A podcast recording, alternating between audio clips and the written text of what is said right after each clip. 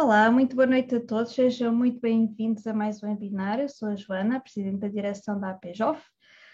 Ora, tivemos aqui um mesito parada, já estamos a fazer um webinar por volta de mais de um ano e meio, então aproveitamos aqui o, o setembro para reorganizar as ideias e para fazer uma avaliação destes últimos meses uh, e para também descansar um bocadinho, não é? Também, também precisamos.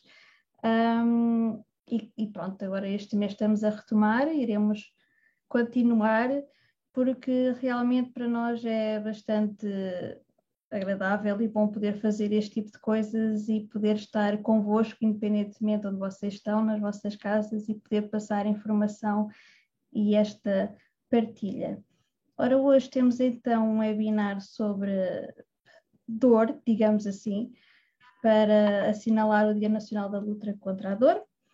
Este dia foi, foi proposto pela APED, a Associação Portuguesa para o Estudo da Dor, e foi aprovado uh, em Diário da República em 99 e celebra-se à terceira sexta-feira do mês de outubro, mas aqui por incompatibilidade de agenda não pode ser, não podemos fazer o webinar no dia 21, então fizemos hoje, mas lá está, quando se vive com dor crónica, o dia da dor acaba por ser todos os dias.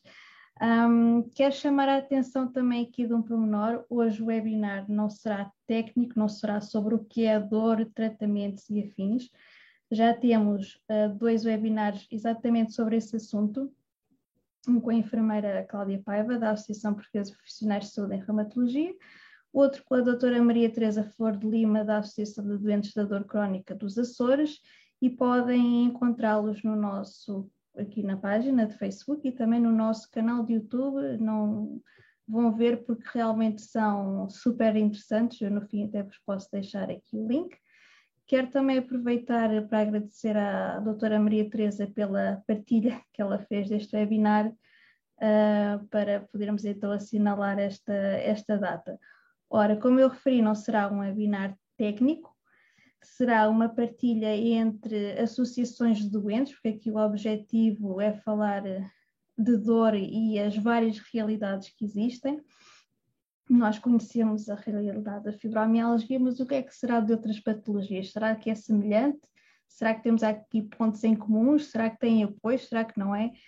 Portanto, hoje será assim mais uma conversa entre amigos, digamos, e espero que, que, gostem e vão partilhando os vossos comentários que ao longo do webinar vou, vou, vou lendo e, e até pode ser que, pronto, que os leia e que seja interessante também debater as vossas questões. Ora, a nossa convidada de hoje é a Isabel Pireza, que é secretária da mesa da Assembleia da Migra Portugal, a Associação de Doentes com Enxaqueca e Cefaleia. A outra convidada é a Susana Fonseca, mas infelizmente ela teve um imprevisto familiar de última hora, ela não pode vir, ela é fundadora e presidente da direção da Mulher Endo, a Associação Portuguesa de Apoio a Mulheres com Endometriose.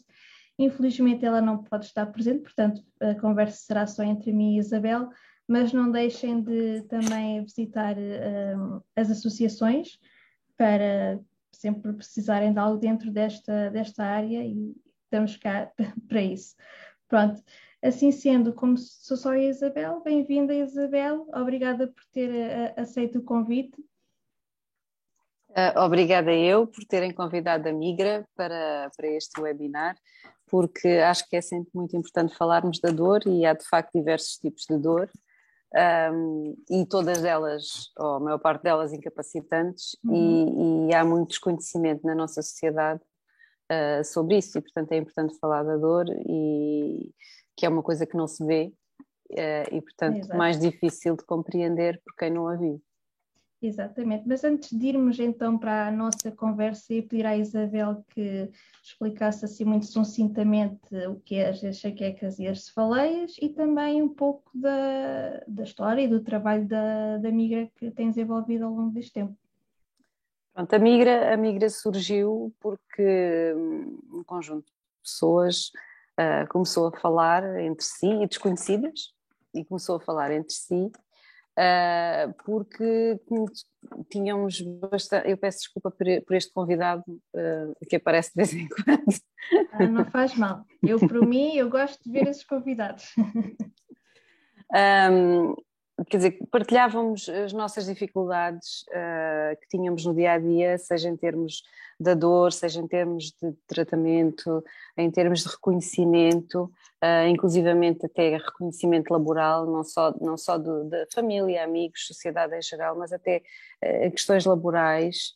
E, e decidimos de facto que era necessário criar uma associação para dar voz a estes doentes e para sensibilizar a sociedade e a comunidade médica em geral sobre o que são as cefaleias, a enxaqueca é um tipo de cefaleia, um, para as pessoas compreenderem que de facto é uma doença incapacitante uh, e que não se vê e que muitas vezes nós conseguimos esconder, porque existe um, um estigma muito associado.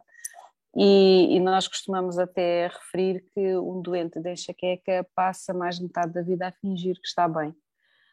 Um, Pronto, e que e a questão de sofrer de enxaqueca leva muitas vezes, as pessoas não podem, pronto, há pessoas que têm muitas crises por mês, eu, por exemplo, no meu caso eu tinha 13 crises por mês, há quem tenha mais, há quem tenha menos, e não é execuível faltarmos ao trabalho uh, ah, 13 dias por mês ou mais, não é? Uh, e então, isto leva a que haja também muito presentismo, Uh, o que é também uh, não, é, não é bom do ponto de vista para o doente, que está a fazer um esforço enorme, e também não é bom do ponto de vista uh, da empresa, da, da, entidade empregadora, não é? Que no fundo o seu, a pessoa que lá está não está a produzir aquilo que devia, que devia produzir. E portanto achámos que era muito importante alertar para, para estas situações e criámos então a associação.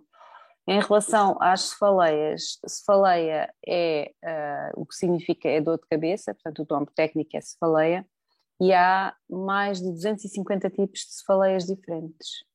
Uh, portanto, a enxaqueca é apenas um tipo Impressionante. De, de cefaleias. Um, a enxaqueca tem várias vertentes, também há vários tipos de enxaqueca, uh, umas mais incapacitantes que outras, não em termos de, de Ai, peço desculpa. Não em termos da, da dor, portanto, da intensidade da dor, mas de alguns sintomas, porque a enxaqueca não é uma cefaleia normal, não é uma dor de cabeça normal, que é o que normalmente as pessoas dizem. As pessoas não sabem. Uh, por exemplo, nós ouvimos muitas pessoas dizerem: Ah, estou com enxaqueca ou tenho enxaqueca. Muita gente não tem enxaqueca. Uh, tem cefaleias, podem ser a maior parte, normalmente até a cefaleia de tensão, que é a cefaleia mais normal. Um, porque as enxaquecas implicam um, questões neurológicas associadas. Por exemplo, nós temos, uh, há várias fases da enxaqueca, quando começa a primeira fase da enxaqueca ainda não há dor, mas já há sintomas neurológicos associados, como por exemplo, uh, pode haver já vômitos, pode haver a visão desfocada, a visão negra, visão aos quadradinhos ou às bolinhas, de maneira a que, por exemplo, se formos a conduzir, nós temos que parar o carro, não conseguimos continuar a conduzir. É. Um, há também uh, enxaqueca hemiplégica, por exemplo, que um membro começa a perder a força ou começa a tremer descontroladamente, ou, ou começa a, a, a, existir o membro, por exemplo, um pé dobra-se todo para dentro uh, e a pessoa fica, parece, pronto, ninguém, ninguém que não perceba olha para a pessoa e, e, e pensa que é enxaqueca, pensa que é algo mais grave, como um AVC ou uma coisa então, assim. Eu vou fazer uma correção, que há bocado disse a Isabel que tinha enxaquecas, afinal é cefaleias. pronto. Pronto, sim, porque as cefaleias normalmente as faleias mais comuns e que, que são mais prevalentes são as, as cefaleias de tensão. E normalmente são associadas ao stress, à má postura, etc. E essa cefaleia normalmente é como se fosse um aperto à volta da cabeça. E eh, normalmente passa com um analgésico de venda livre. Enquanto que as enxaquecas muitas vezes podem não reagir a analgésicos de venda livre, há analgésicos específicos para a enxaqueca. A enxaqueca tem muitas vezes uh, associado também a questão do vômito, do estômago parado, de não se conseguir comer, ou de se ter até desejos disparatados por certos alimentos. Eu, por exemplo, quando tenho uma crise de enxaqueca, vivo de, água, de bolachas de água e sal e Coca-Cola zero. Um... essas, E outro dia, por acaso, estava a falar com uma médica, ela é, também é médica e tem enxaquecas, e ela disse: Ah, finalmente alguém que me compreende quando eu digo aos meus colegas viva à base de bolachas e de, água e sal e de Coca-Cola zero, eles riem-se acham que é mania minha. Não é, não é. Nós não conseguimos comer outras coisas e, e temos às vezes craving por, por, por, por um, alimentos na fase em que ela está ainda a, a manifestar-se sem dor. Por exemplo, pode-nos dar uma vontade louca de comer chocolate, por exemplo, uh, de comer queijo, etc. E muitas vezes depois as pessoas até associam que é o chocolate que lhes faz dor de cabeça ou é o queijo que lhes faz dor de cabeça. Às vezes pode ser, mas noutras vezes é, é, é apenas um sintoma de que ela vem aí. Pronto. Depois. Ah, okay. Conseguem é, prever por esse tipo, ok. Sim, conseguimos, porque, por exemplo, nós ah, antes da enxaqueca podemos bocejar desesperadamente. Eu outro dia estava numa reunião importante e comecei a bocejar desesperadamente e não conseguia parar os bocejos e é, e é, uma situação horrível, não é? Estamos numa, numa reunião de trabalho importante e parece que estamos aborrecidos, entediados e não queremos estar ali, não tem nada a ver. Exato. Pronto, depois também muitas vezes começa-se a sentir hum, dor, eh, por exemplo, num lado do corpo que se chama aludínia, começa-se a sentir até, até um toque de uma festa é sentido como dor.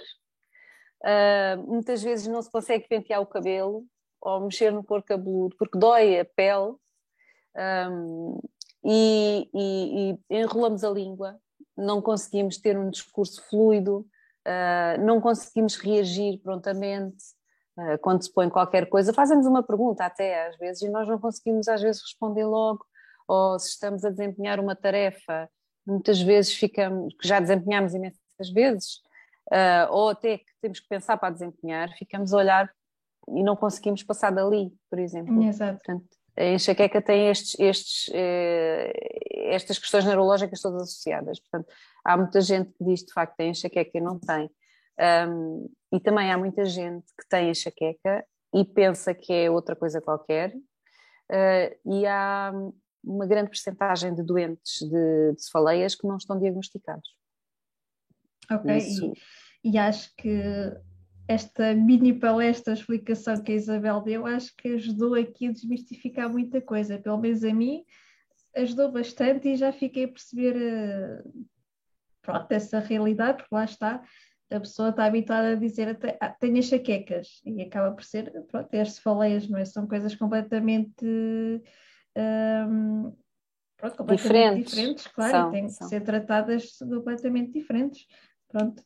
Um, Só que as pessoas normalmente, um, lá está, nós uh, dizemos que estamos com uma enxaqueca e normalmente as pessoas dizem, então, mas isso é só uma dor de cabeça, não tomas isto, não tomas aquilo, bebe um café com limão, põe as mãos em água fria, coisas assim um bocadinho, que podem aliviar até uma, uma cefaleia normal, uma, uma cefaleia normal, quer dizer, não é normal, não é? Mas é uma cefaleia mais Sim. comum, digamos assim, uh, mas para a enxaqueca não, não tem nada já a é, ver. Já é outro patamar, ok. Exatamente.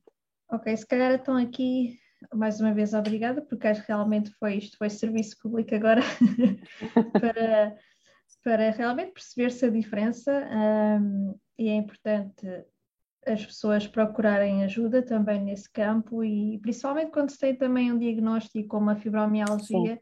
há muitas pessoas que se queixam, ah, tem dor de cabeça, mas se calhar vale a pena até ir ver, uh, ir ao médico, neste caso neurologia, não é? Certo? Sim, sim, eu também, eu também gostava uh, de dizer uma coisa, as, as cefaleias podem ser primárias ou secundárias, eh, bem como as enxaquecas. Isto significa o quê? Quando são primárias, são elas próprias doença em si. E neste caso, é, é as enxaquecas, uh, quando são primárias, são elas próprias a doença. É o meu caso, por exemplo. Mas eu posso ter sinusite e essa sinusite dar origem a cefaleias ou até enxaquecas, mas isso já é secundário, ou seja, é consequência okay. de uma doença. E, e às vezes as pessoas pensam que têm estas dores de cabeça porque torceram o pescoço, porque têm sinusite, porque isto e aquilo, e acabam por não ir ao médico uh, ser diagnosticadas uh, porque atribuem a outra coisa. É assim, pode ser, mas também pode ser primária. E, portanto, uh, um correto diagnóstico é uma grande ajuda para a pessoa melhorar a qualidade de vida. Claro, e lá está, uh, tendo um diagnóstico de uma coisa, infelizmente não impede que se tenha o diagnóstico de outra coisa. Portanto, deixo o alerta se vocês têm o diagnóstico de fibromialgia e estão constantemente com dor de cabeça, convém uh, irem ao neurologista e Sim. falar sobre o assunto e fazer um check-up sobre, sobre pronto, para ver o que é que se passa para se realmente tiverem o diagnóstico de enxaqueca ou falei também poderem pelo menos tentar algum alívio uh, dessa parte, não é? Sim, eu gostaria também de dizer que o diagnóstico da, da, da, enxaqueca, mais propriamente, é um diagnóstico clínico, ou seja, a pessoa às vezes diz: Ah, o médico não me mandou fazer um TAC ou uma ressonância. Não precisa, porque o TAC ou ressonância não acusa nada. Se for uma cefaleia primária, uma, uma enxaqueca primária, não há nada que se veja. E, portanto, as pessoas às vezes ficam muito. Ah, fui ao médico, fui pagar, ou seja o que for, ou esperei tanto por esta consulta hospitalar e nem me mandam fazer exames. Não é, o diagnóstico é clínico. Uh, o doente, inclusivamente, deve ser instruído e por isso nós também damos orientações na Migra nesse sentido, apoio nesse sentido, a fazer um diário das suas dores de cabeça e com os sintomas associados e, e algumas, se possível, se a pessoa conseguir, alguma coisa que associe que aconteceu antes, ou que comeu, ou etc., disso acontecer. Um, e depois o médico, a ajuda desse diário, também faz o diagnóstico. Normalmente pedem-se exames médicos quando há que fazer um despiste, quando o médico tem algumas dúvidas. Por exemplo, no caso das secundárias, não é? O médico pensa, pronto, se a pessoa uh, diz que, que, tem, que já está diagnosticada com sinusite ou etc. Não sei o quê, vamos se calhar fazer um exame médico para perceber se é mesmo isso, se é secundária, se não é. Mas muitas vezes o diagnóstico é apenas clínico e coisa que as pessoas também não compreendem muito bem. Podem começar por consultar o médico de família, porque às vezes eh, as, as enxaquecas não significa que sejam sempre difíceis de controlar ou de uhum. prevenir. Uhum. Okay. E, portanto, muitas vezes o médico de família pode perfeitamente ajudar a controlar uh, uma enxaqueca. Quando vê que não, não se consegue, uh, porque há, há, medicação preventiva uh, que pode ser feita, alguma só o neurologista pode prescrever, mas há, há várias que, que, o médico de família pode prescrever. Um, quando se vê que essa terapêutica mais simples não está a resultar, então o, o médico de família encaminha para a neurologia. Okay. Ou a pessoa pode procurar uh, ajuda fora do Sistema Nacional de Saúde. Mas se calhar agora aqui vou ser um bocadinho advogada do diabo. Sim, um, sim. E picar aqui um bocadinho no sentido que uh, quando já se tem uma doença crónica, neste caso puxando a fibromialgia, não é? Sim. Uh, e vai só ao médico uh, com um novo sintoma, muitas das vezes é desvalorizado. Pois, nesse caso, nesse caso, quando, por exemplo, já tem uma doença como a fibromialgia, acho que o melhor é, é mesmo ir logo ao neurologista, porque o neurologista é mais sensível a este tipo de coisas e percebe o que é que está associado à, à enxaqueca, por exemplo. É? Um, e, e, é mais fácil fazer o diagnóstico. Se for um médico de medicina geral e familiar lá está, pode dizer isso é consequência da fibromialgia e, e, não, e não, acabar por não fazer o diagnóstico mais, mais, mais correto. Claro, porque lá, lá está, como dissemos há, há pouco, um, já tendo um diagnóstico não impede que se tenha outro, infelizmente. Exatamente. E, e então convém termos o tratamento adequado para cada coisa para que pelo menos consigamos ter, ter algum alívio. Sim. Um, e, não, não há necessidade das pessoas sofrerem, uh, porque de facto há, há terapêutica preventiva bastante eficaz. Também há pessoas que não reagem à terapêutica preventiva, aquela mais conhecida, aquela oral, normalmente, e têm que ir para medicamentos que são de última linha, que são até bastante recentes e bastante caros e que são só de dispensa hospitalar. Um, mas uh, muitas vezes consegue-se controlar com, com medicação simples. Às vezes tem é que. Uh, a enxaqueca tem um problema, que é quando se faz uma terapêutica de prevenção, muitas vezes é tentativa e erro. Portanto, começamos com aquele fármaco, com aquela dose, mas depois temos que ir aumentando a dose, por exemplo, ou baixando a dose, se a pessoa não se sente bem, até encontrar ali um equilíbrio. Se aquele não resulta, temos que experimentar outro.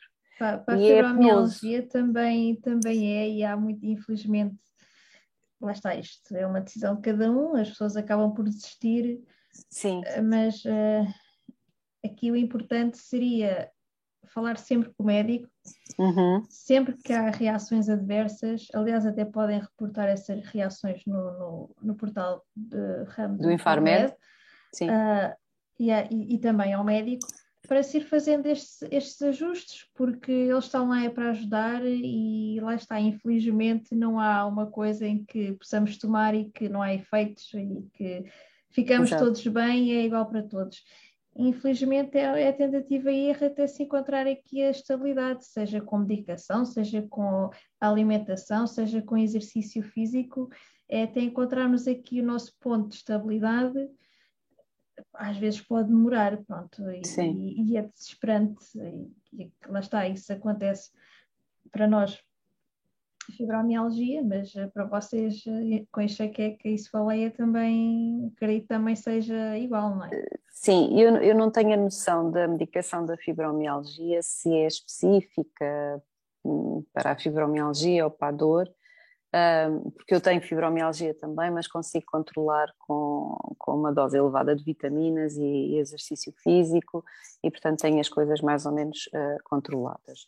Mas para a enxaqueca, as pessoas têm muita relutância em fazer as terapias uh, preventivas, porquê? Porque uh, a medicação, uh, sem ser esses, esses que eu referi há pouco mais, uh, mais específicos e que são muito recentes e bastante, bastante caros, a medicação que existia até agora para a prevenção das enxaquecas era medicação que é para o coração, para a tensão arterial, para a epilepsia, muitos para a epilepsia. Pronto, e que têm normalmente reações adversas muito fortes. Umas vezes as reações adversas ao fim de 15, 15 dias, 3 semanas acabam por passar ou por aligeirar bastante, mas as pessoas ficam. Ah, e também anti. Uh, ai, como é que se diz? Uh, anti. Antidepressivos? Depressivos, exatamente. Pronto. E as pessoas ficam muito de pé atrás, porque dizem, mas eu não tenho uma depressão, eu não tenho epilepsia, não tenho problemas cardíacos, uh, porque é que eu vou Exato. tomar isto? Uh, é? E depois sentem-se mal e depois dizem logo, já não tomo mais, e não falam com o médico. Porque às vezes há medicação, principalmente aquela da epilepsia, que não se pode retirar de repente, uh, e as pessoas muitas vezes fazem isso, e depois uh, pronto, e depois muitas vezes acham que pronto, não consigo, não, não encontro melhoras, uh, tenho, depois ouvem os relatos das pessoas que dizem, ah, eu com esse medicamento fiquei assim, fiquei assado, não sei o quê, e as pessoas depois põem-se com muito receio um, e acabam por, por uh, tornar mais difícil uh, Exatamente. a sua vida. E agora aqui puxando os tratamentos um, na fibromialgia não há um medicamento específico para há, há aconselhados vá, uhum. uh, que é, também é os relaxantes musculares e também passa para os antidepressivos que, que, muita gente muitas vezes nos pergunta e diz isso, eu não tenho uma depressão, porque é que estou a tomar isto? E depois lá está, não querem, depois tem que se explicar, para já acho que essa pergunta deve ser feita logo de início ao farmacologista, não é? Não é desculpem lá ser assim franca, não é? Vir para o Facebook reclamar e perguntar. O Exatamente. vosso médico está lá à vossa frente, o trabalho dele é esclarecer-vos. Exatamente. Uh, nós podemos ajudar, mas nós, associações no geral, não somos profissionais de saúde, tentamos ajudar o, o máximo possível, mas no que toca a medicação específica para vocês, é que o vosso médico é que tem que falar. Nós só podemos dar aqui estas orientações e esclarecer esta questão dos antidepressivos. Eh, que lá está, mais uma vez aconselho-vos a ver os, as duas entrevistas, uma, a da enfermeira Cláudia e da doutora Maria Teresa, que elas explicam, explicam isto muito bem. Os antidepressivos ajudam na regulação da dor. Portanto, lá está, vocês têm dor, hum, apesar de não terem um problema psiquiátrico, o antidepressivo ajudará na questão da regulação da dor, e é esse o objetivo. Alguns às vezes demoram, é preciso fazer ali um tratamento contínuo, claro, mas isto vai ter sempre que, que sofrer ajustes, claro, para fases de vida, idade, enfim, várias coisas, e, e é com o vosso médico é que tem que falar e perguntar, e, e não, tenham, não tenham medo. Sim, eu, eu acho, acho que às vezes as pessoas uh, acabam por ser uh, enganadas, não é? Um, e ficam com mais receios, mais dúvidas, etc. Porque o médico prescreve a medicação X e elas. Um, não, o médico diz que é um antidepressivo ou é antiepilético, etc. E a pessoa fica calada e não, e não diz: Ó oh, doutor, mas eu não tenho epilepsia, eu não tenho depressão, uh, mas porquê é que é isso? Porquê é que é esse medicamento? Um, o que é que eu devo esperar de efeitos secundários? Uh, esses efeitos secundários são transitórios, uh, uh, são de tal forma que depois vou ter que abandonar a medicação se por acaso se manifestarem. Não fazem essas questões, não põem essas questões ao médico e depois vêm exatamente para as redes sociais uh, por essas questões. Claro que nas redes sociais há pessoas que, que, são, que têm bom senso e dizem: Olha, eu não me dei bem, mas cada caso é um caso, ou eu dei muito bem, mas cada Exato. caso é um caso. Ou há outras pessoas que dizem: Ah, não, eu não tomo isso, porque não sei o quê, porque isto, aquilo, porque outro. E a pessoa acaba por ficar cada vez com mais receios, mais dúvidas, mais dificuldade em em tomar a decisão certa, que é Sim. confiar no médico oh, e fazer o tratamento. Aqui é, é 8 ou 80, ou deixam de tomar porque viram que aquela pessoa que se deu mal, ou então querem ir à farmácia comprar logo a seguir porque Sim. aquela pessoa disse que, que ajuda. Isso também é extremamente perigoso. Sim, ah, exatamente. Uh, convém sempre, lá está, a falar com o médico, porque lá está, a Isabel também tem fibromialgia, ela está a, tra está a tratar a dela de uma maneira diferente da minha. Eu não posso estar a perguntar-lhe o que é que ela toma, quer dizer, posso, mas não vou à farmácia logo assim a correr comprar. comprar. Para... Tenho que falar com o meu médico, porque além da fibromialgia também tenho outros problemas de saúde, tenho que ter em consideração. E é, isto, é este processo que temos de ter sempre em mente que, ok, Sim. aquela pessoa deu-se bem com aquilo, ainda bem, até posso ir perguntar ao meu médico e, e, e pesquisar sobre o assunto. Mas uh, lá está, às vezes uh, é, é, a internet tá, tem coisas, coisas boas, tem coisas más, e há que sabermos é. filtrar uh, e pedir Sim. então opinião a, a profissionais de saúde, porque lá está, estão lá para isso e vocês é que sabem uh, os vossos problemas e há que ter isso, pronto, há que ter isso tudo em conta, não é? Isto Exatamente. Não, porque vocês podem estar a até fazer bem uma coisa e prejudicar a outra, e isso também Exatamente. Uh, lá está, pode ser muito perigoso, por isso é que aqui, tendo dois diagnósticos, convém ter tratamento adequado para cada, e até um até pode ajudar no outro, lá está, mas convém sempre ser com acompanhamento médico. Sim, inclusivamente porque as pessoas muitas vezes elas próprias não percebem a diferença entre uma medicação preventiva e uma medicação de SOS, de tratamento agudo. E então eu já tenho visto questões de pessoas que dizem: Ah, eh, receitaram-me esta medicação, que é uma medicação preventiva, uh, o que é que, as, as, vossas experiências, o que é que acharam, não sei o quê, e depois alguém vem e diz, ah, eu tomo, eu vou agora dizer, pronto, uma coisa que toda a gente ouve, que é para, para não dar aqui eh, exemplos mais detalhados. Ah, mas eu tomo Benuron. Quer dizer, o Benuron não tem nada a ver com o tipo de medicação que a pessoa está a referir não é? Pronto, e, e portanto é, é, assim um bocadinho as pessoas muitas vezes falam daquilo que não sabem e, do, e da forma que não sabem, não é? Uh, e acabam por um, pôr em risco também a, a própria pessoa, ao, ao, ouvir certos conselhos, põe a sua própria saúde em risco, porque é isso mesmo. É, um, ah, então aquela senhora toma o Benuron. Ah, então eu vou já à farmácia comprar o Benuron. Mas eu se calhar tenho um problema no fígado e um Benuron que se dá aos bebés, eu se calhar não posso tomar, não é? Exatamente, exatamente. É essas pequenas coisas que têm que ser em conta e até mesmo para a medicação de, de, de venda livre, não é? Exatamente. Ah, exatamente. Convém, convém sempre, nem que seja ao farmacêutico, perguntar qualquer coisa para porque, pronto, lá está, isto no mundo ideal em que está aqui uma, uma senhora a dizer que, que nem nos deixam perguntar, um, porque as consultas são extremamente rápidas. Pois, infelizmente, também há esse problema. Também há. Uh, isso já é outra dimensão, não é? Mas uh, é tentarmos de alguma forma perguntar uh, e tentar saber, porque lá está, estamos a pôr em risco e convém realmente essa, essa opinião. E quando nos receitam alguma coisa ou nos mandam fazer algum tipo de análise ou exame, perguntar, pronto, porquê? Exato. Ou o que espera encontrar com aquele, com aquele exame, por exemplo. Exatamente. Eh, porque as pessoas às vezes ficam muito assustadas quando mandam fazer. Eh, às vezes ficam aborrecidas porque não mandam fazer, não é? A ressonância ou o TAC. Outras vezes ficam muito assustadas porque mandam fazer a ressonância ou o TAC. Então, nesse caso, o melhor é, mas está-me a mandar fazer este exame, porquê? O que é que se poderá ver neste exame? Ou este é para despistar o quê? Pronto, para ficar um pouco mais, eh, mais contextualizada, pelo menos e, e ficar um bocadinho menos ansiosa eh, com, com, com essa situação.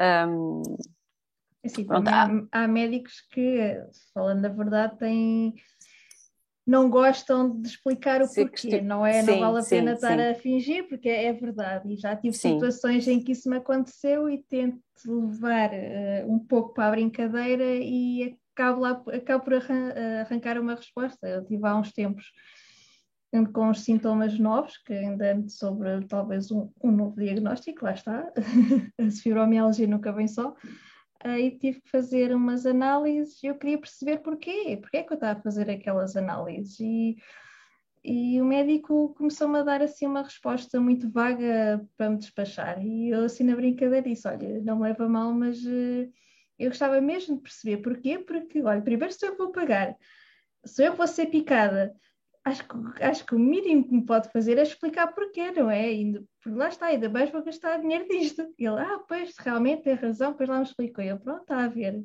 Eu fico mais descansada de saber e eu vou com todo o gosto fazer as análises. Pois. Pronto, levei assim para mais para a brincadeira, porque, pronto, lá está. Quando é apropriado para isso e, e sim, nem sempre há tempo. Há médicos que já tive médicos que me recusaram os relatórios de exames, por exemplo, uhum. coisa que eu acho. Pois não, não, não faz sentido. Não faz sentido uh, nenhum. E, portanto, há aqui um pouco de tudo, e infelizmente também temos que jogar aqui com, com, com isso tudo.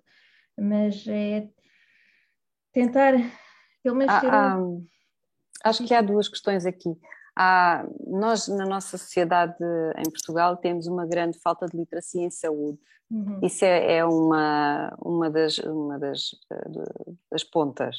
Uh, e os médicos também têm essa consciência. E às vezes acham que. Isto não é para desculpar os médicos, não é? Porque os médicos estão lá para, para nos atender como deve ser e o tempo que for preciso e, e, responder às nossas dúvidas e etc.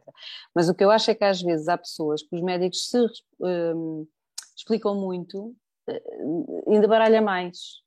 Pronto. E eu acho é que o médico Sim, tem que fazer um bocadinho de esforço para, para perceber a pessoa que tem à frente. Claro, é? há, há, aquelas que não querem de todo saber e há aquelas que querem saber. Eu Exatamente. sou daquelas que tenho que saber tudo, por Sim, exemplo. eu também. Sou chata.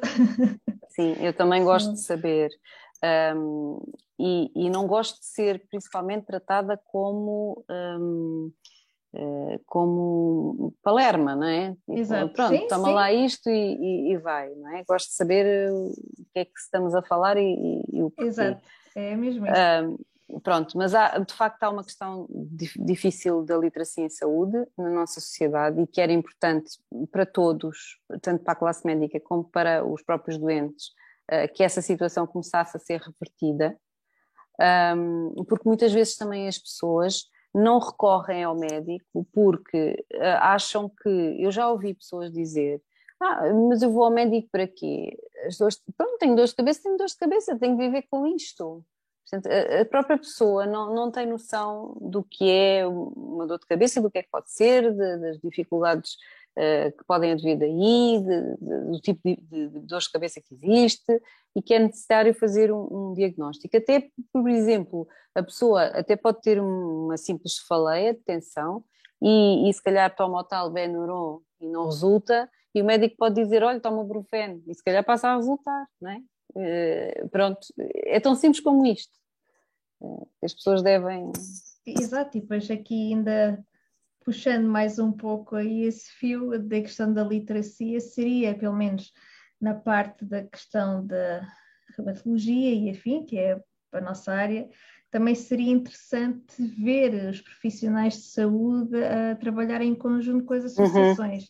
algo Sim. que uh, é difícil. É difícil, é difícil, é difícil. Está muito melhor, não, não posso dizer que não está, já até somos a prova disso, até já temos alguns projetos com, com, com pronto, reumatologistas e até aqui pela questão dos webinars com profissionais de saúde já se começa a ver sim, sim. e fico muitíssimo contente, porque acho que só assim, trabalhando em conjunto, porque estamos os dois a trabalhar para os doentes.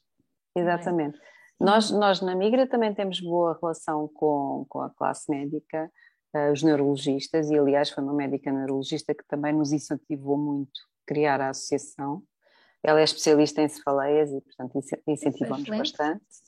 Um, e temos eh, uma ótima relação com a Sociedade Portuguesa de Cefaleias e com a Sociedade Portuguesa de Neurologia, que são, no fundo, as entidades que nos validam a informação uh, científica que nós temos no nosso, no nosso site. Não é? Uhum. Portanto, tudo aquilo que está no nosso site é, é credível e é cientificamente validado. Uh... E, e, temos essa obrigação é de, de passar essa, essa, esse, esse, tipo de informação às pessoas, porque lá está com o desespero, principalmente uma pessoa que ou está a ter os primeiros sintomas e vai ao Dr. Google procurar ou, ou acabou Exato. de ser eh, recém-diagnosticada, não é? Acaba por ser. Eh, acabamos por sentir sempre medo, umas mais que Sim. outros, não é? E então vamos sempre pesquisar e encontramos ali no, no mundo infindável da internet, e como já vimos, há vários tipos de, de informação, não é? E Sim. nós, associações, temos essa obrigação, ou pelo menos devíamos ter essa obrigação de ter uh, informação de fonte digna e correta, e porque lá está, não, aqui a ideia não é enganar as pessoas, é dar a informação mais, o mais correta possível, porque a informação também, a meu ver, também faz parte do tratamento. Né? Uma pessoa estando bem informada também pode tomar decisões mais conscientes. Exatamente. E passa muito por aí. Eu acho, eh, aliás, eu acho que a pessoa hum, se suspeita de alguma doença ou já foi diagnosticada e, tá, sente-se um bocadinho à deriva, a primeira coisa que deve fazer não é pesquisar no Google, mas é pesquisar a associação de doentes uh, de, dessa patologia. Eh, mesmo que em Portugal não exista, se a pessoa conseguir ler inglês, espanhol, etc., eh, que procure eh, a congénere de outro país, porque à partida há essa preocupação e esse comprometimento com os doentes, não é? De, de passar informação fidedigna, cientificamente comprovada Exatamente. e validada, etc. E, e se calhar aquilo que a pessoa vai encontrar no Dr. Google não é propriamente aquilo que Exatamente. pode encontrar uh, nas associações, não é? Eu, e, portanto, eu posso, deve... dar outro, posso, dar outro, exemplo, eu, eu tenho muitos exemplos, coisas boas, coisas más, enfim. Uh, há uns anos tive um problema de saúde complicado e e o meu médico da altura era daqueles, era o tal que não dava os relatórios, era o tal que eu ia à consulta e não me queria dizer nada, por mais que eu insistisse, ele ficava ofendido de eu fazer perguntas. Pronto, aquilo. E eu precisava de informações, claro. precisava de esclarecer dúvidas e fui procurar associações. Em Portugal não havia e lá está. Recorri lá fora, eu recorri ao Canadá e, e essa associação é que me uh, respondeu às minhas questões porque se não fosse isso, eu hoje em dia não sabia certas coisas. Depois, Sim. felizmente, mudei de médico e consegui que essas informações batessem certo. Depois, com o que eu. Pronto, e só visto assim e tal, e é mesmo assim, não é? E pronto, e acabou-se por ir ali de encontro ao que eu. Que acabaram por me dizer, pronto, lá está. Por isso aqui puxando a brasa à nossa sardinha, né? De sim, todas sim, nós, sim. associações doentes, temos aqui a, esse dever também de, lá está, de informar. informar. informar. Claro que chama a atenção, nós não podemos recomendar a medicação, nem nada claro. disso, até, até é legal, digamos assim, para nós, né? da legislação que dizem que as associações não podem publicitar medicação, nem recomendar, nem nada disso, pronto. Exatamente. E também, mesmo que não houvesse essa legislação, eu própria não me sentia confortável a fazer isso, porque lá está, e é uma coisa super pessoal. Podemos dar-vos orientações como navegar aqui estas logísticas uh, para tentar ser mais fácil, e lá está, por isso é as associações existem, e tentarmos ajudar de alguma forma aqui nesta questão da literacia, que, que sim, que, que, ainda é muito, muito necessária e ainda, ainda há muito trabalho a, a fazer. Pronto. Sim, sim. E agora aqui. Nós, sim, na nossa associação, por exemplo, a nossa presidente é farmacêutica e temos também uma pessoa que trabalha connosco, uh, que é farmacêutica também e que faz o atendimento da linha uh, Migra Responde. Um, e, portanto, lá está, temos já um atendimento um bocadinho mais especializado. Uh, claro que não, é, não são médicos, não é? mas já é um atendimento especializado por um farmacêutico. É uma orientação completamente diferente do que e, lá está ir ao Dr. Google.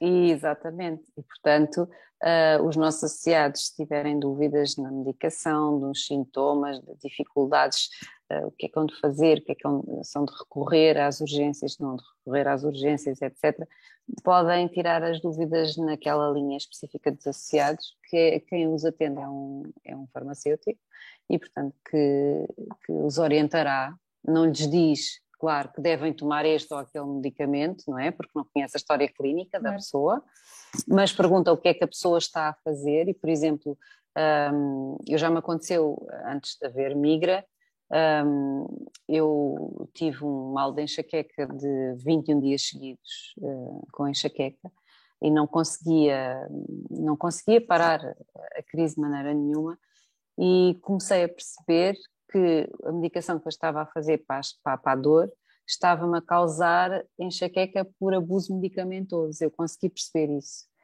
Um, mas consigo, consegui perceber isso porque eu pesquisei muito, muito, muito, muito sobre a minha doença, uh, antes mesmo de existir a associação, porque no fundo eu acho que um doente informado é um doente que consegue gerir muito melhor a sua doença.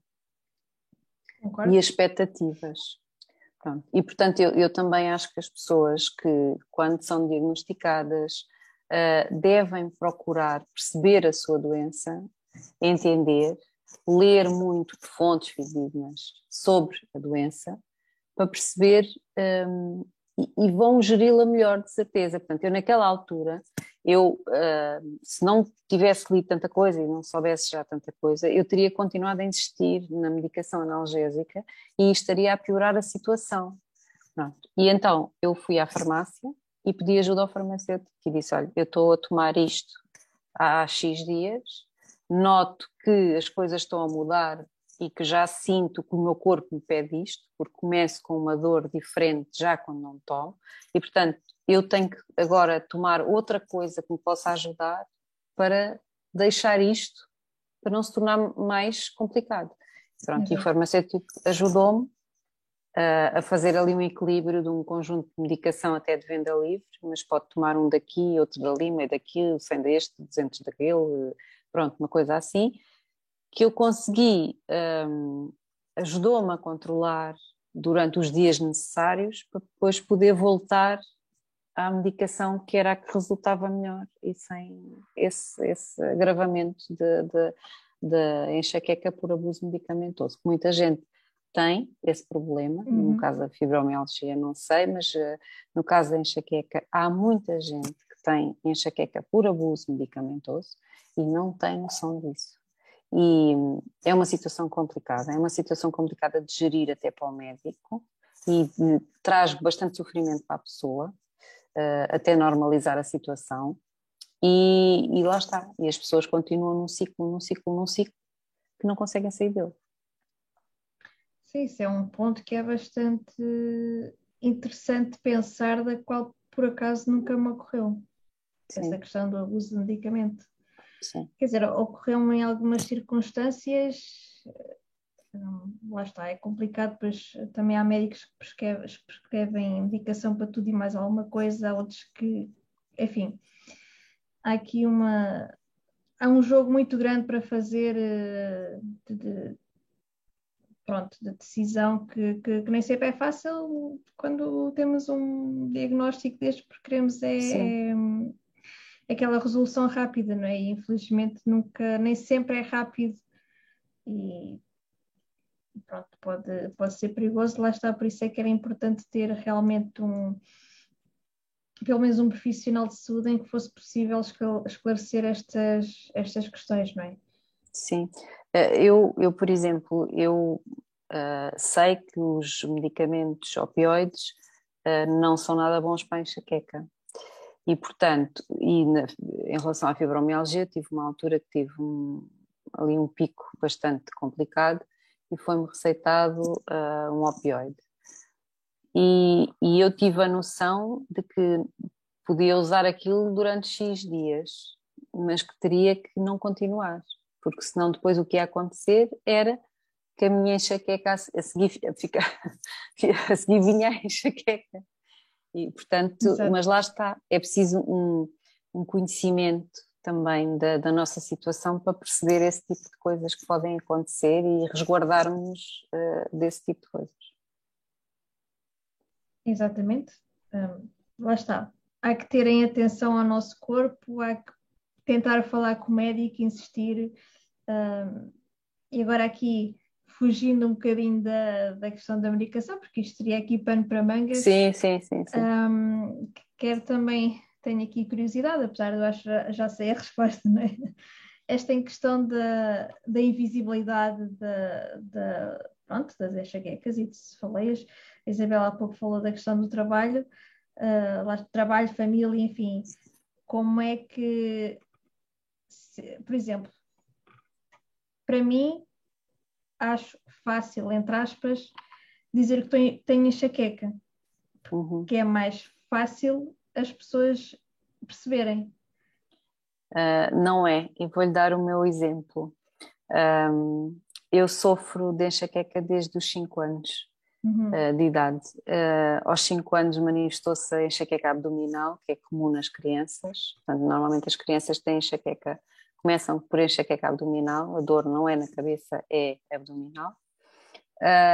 E depois, aos 8 anos, tive a minha primeira crise de enxaqueca uh, e que me acompanha até hoje, eu tenho 51 anos e, e tenho enxaqueca crónica e refratária, que significa que é crónica porque não, nunca tive um período da minha vida em que, que não tivesse crises Sim. e é refratária porque dificilmente responde à medicação. Portanto, eu, eu já experimentei a medicação preventiva toda, até em dupla e tripla terapêutica, e sem grande sucesso. Uh, neste momento estou a fazer então dessa, uma, uma medicação dessa nova uh, e que está de facto a resultar, mas não, não, é assim, as pessoas têm que ter noção que estas medicações não curam, isso é que é incurável, é uma doença incurável, é como a fibromialgia, não é? Não tem cura. Exato. Tem controle, não é? Exato. E, e, e o que as pessoas podem aspirar e devem aspirar e devem trabalhar para isso é controlar, ter a sua doença controlada e perceber isso Portanto, e, e, há muita gente que, que, que, acha que há uma cura, etc. Não há. Pronto, há controle. E o controle pode Exato. ser eficaz. Pronto.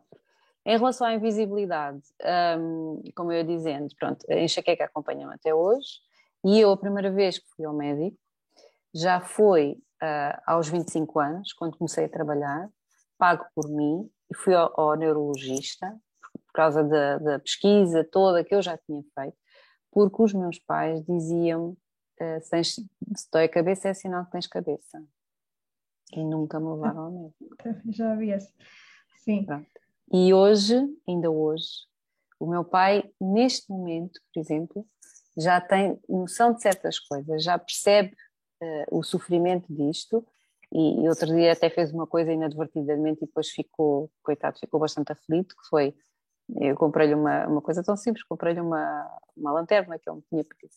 E depois ele veio todo contente mostrar-me a lanterna, liga-me a lanterna e, apontou-me para, para, a cara. Foi enxaqueca instantânea. Pois.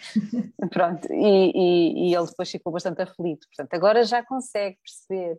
Mas, por exemplo, eu digo-lhe assim: olha, hoje vou ao programa X falar sobre a enxaqueca, etc. ele nem se digna a ver, por exemplo. Uh, e, e, os, e, os, meus filhos, por exemplo, não têm a noção que às vezes um, uh, basta martelar um bocado na, na, mesa com os dedos ou ouvir o telemóvel, coisas no YouTube, etc., mais altas. Isso tudo uh, me incomoda, porque eu tenho fonofobia, tenho fotofobia, tenho esse, esse tipo de coisas. E tudo, todas essas coisas podem disputar uma crise. Um, portanto, os meus, meus filhos não têm noção disso, porque ainda há bocado eu fui comer qualquer coisa rápida à cozinha e a minha filha estava a ver uma coisa aos gritos. E eu entrei na cozinha e tive que lhe dizer, oh, filha, baixa lá isso, que eu não... Pronto, ela agora, eles já são grandes também, já, já baixam, etc. Mas uh, é difícil, mesmo até o meu marido eu acho que não compreende a 100%. É, é sempre difícil, lá está, é aquela questão de só passando por ela é que as pessoas sabem. É? E mesmo assim, e mesmo assim, eh, lá está, eu não entendo, eh, não vou nunca entender como é que a Isabel lida com a fibromialgia e como é que a sente, apesar de ter o mesmo diagnóstico, né? porque eu Exato. sou a Isabel e a Isabel. E é outra coisa também que todos nós temos que ter em, em, conta e não pode haver aqui género de competição a mim dói mais do que menos, coisas que às vezes também, também se vê muito por aí que acho bastante triste porque somos todos diferentes e, e temos de ter noção que temos uma doença invisível que é difícil para quem está de fora entender, porque é invisível, pronto. Uh, e, sim, sim. E, e lá está. E, mas explicar isto é, é, sempre bastante. É difícil. E, e, Sim, as pessoas, as pessoas não compreendem, como por exemplo, nós podemos estar deitados na cama e termos nos levantar porque não conseguimos estar deitados, por exemplo, porque nos dói, faz-nos doer o corpo. Eu, eu, tenho muitas dores na parte da frente das coxas, por exemplo. Um, e tenho às vezes que me levantar de noite, pôr-me de pé, dar um espaço e tal, e voltar-me a deitar. As pessoas não compreendem como é que isso é possível. Como é que estás a descansar, a dormir e como é que, como é que tens dores, não é? Sim, ou está-se com um sorriso e, e, e, pronto, e tem-se dores, não é? Mas uh, chega Exato. um ponto que, que, já, já aprendemos a, a disfarçar para tentar de alguma forma poder Sim. ser incluídos na, na vida normal, não é? E às vezes com imenso Sim. esforço, e, e, lá está. Depois aqui, no caso da fibromialgia, por exemplo, também há o peso muito grande que também há muitos profissionais de saúde que não acreditam neste, pronto, na existência de fibromialgia, apesar de ser Sim. uma doença reconhecida pela Organização Mundial de Saúde e Direção-Geral de Saúde, de haver normas e circulares e afins, sim, sim, sim. mesmo assim existem profissionais que se recusam a, a, pronto, a acreditar na existência e, e isto para mim é, é gravíssimo e, e não se faço ideia mesmo como é que como é que se pode ir mudando isto, lá está, é, cabe a nós associações, cabe a nós pessoas de irmos uh, fazendo essa sensibilização. Uh, no vosso caso, se calhar, é, é no sentido de desvalorizar, desvalorizar, a queixa de dor de cabeça. Lá está, é, um, é uma dor de cabeça. Pronto. Exatamente. É, exatamente. Ou, ou, ou, ouvimos coisas como: ah, ah, porque dói a cabeça, não podes vir jantar. Pois. Por exemplo.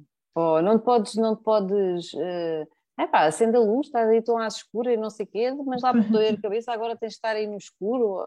Pronto, as coisas, as pessoas não, não, não, não, não entendem. Há pessoas que vão sendo mais. Desde que a Migra foi criada e que eu me envolvi uh, com isto, é? Um, eu publico nas minhas redes sociais, essencialmente são coisas sobre uh, enxaqueca e sobre as faleias e etc. E, portanto, eu acho que as pessoas que são mais próximas já começaram a entender melhor e a perceber melhor e a, e a ter uma noção diferente daquilo que é.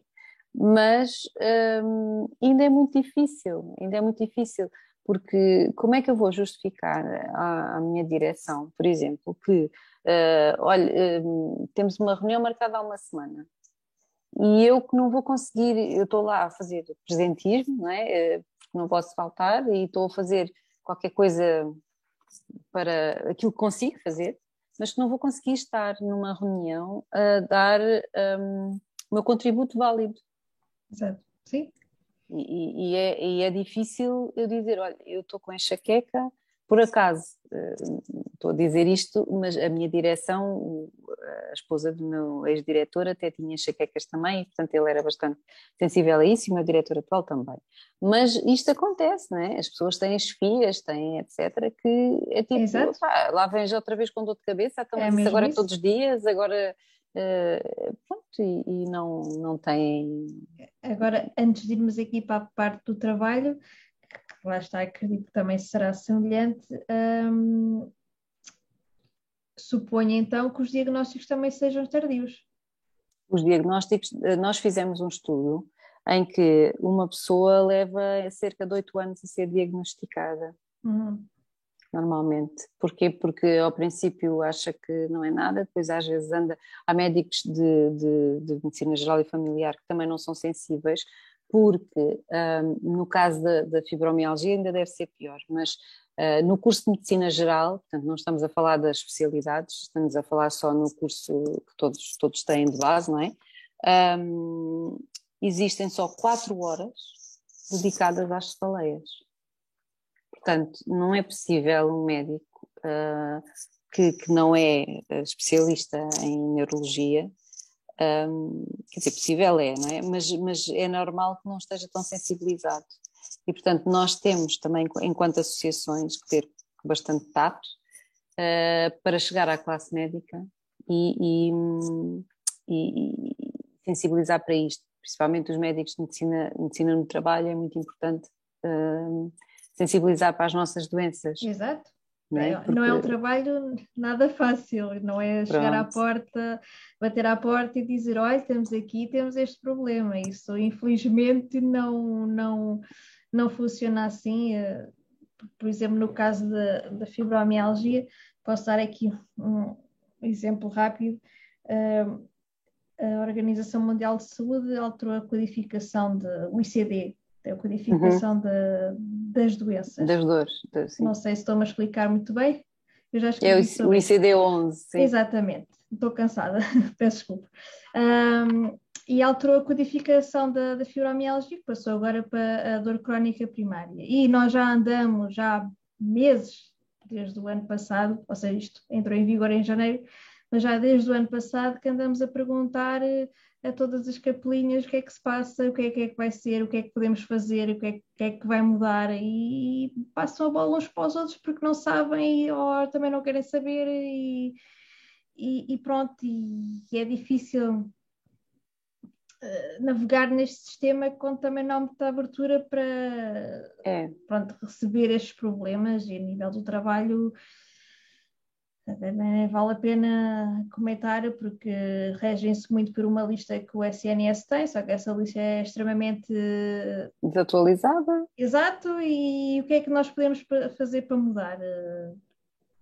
É muito é. complicado, mas é assim, é tão, é, é às vezes é, é, podia ser tão simples melhorar a vida à pessoa que trabalha no local de trabalho, porque bastava ter atenção à luminosidade das luzes que têm, uma cadeira uhum, em que a pessoa está sentada, às vezes a é posição. coisas simples, nem é uma Exatamente. coisa. Nem é uma coisa que implique gastos por aí Exato. além, nem, nem coisa o, nenhuma. O mesmo se aplica nas escolas também. Quando... Sim.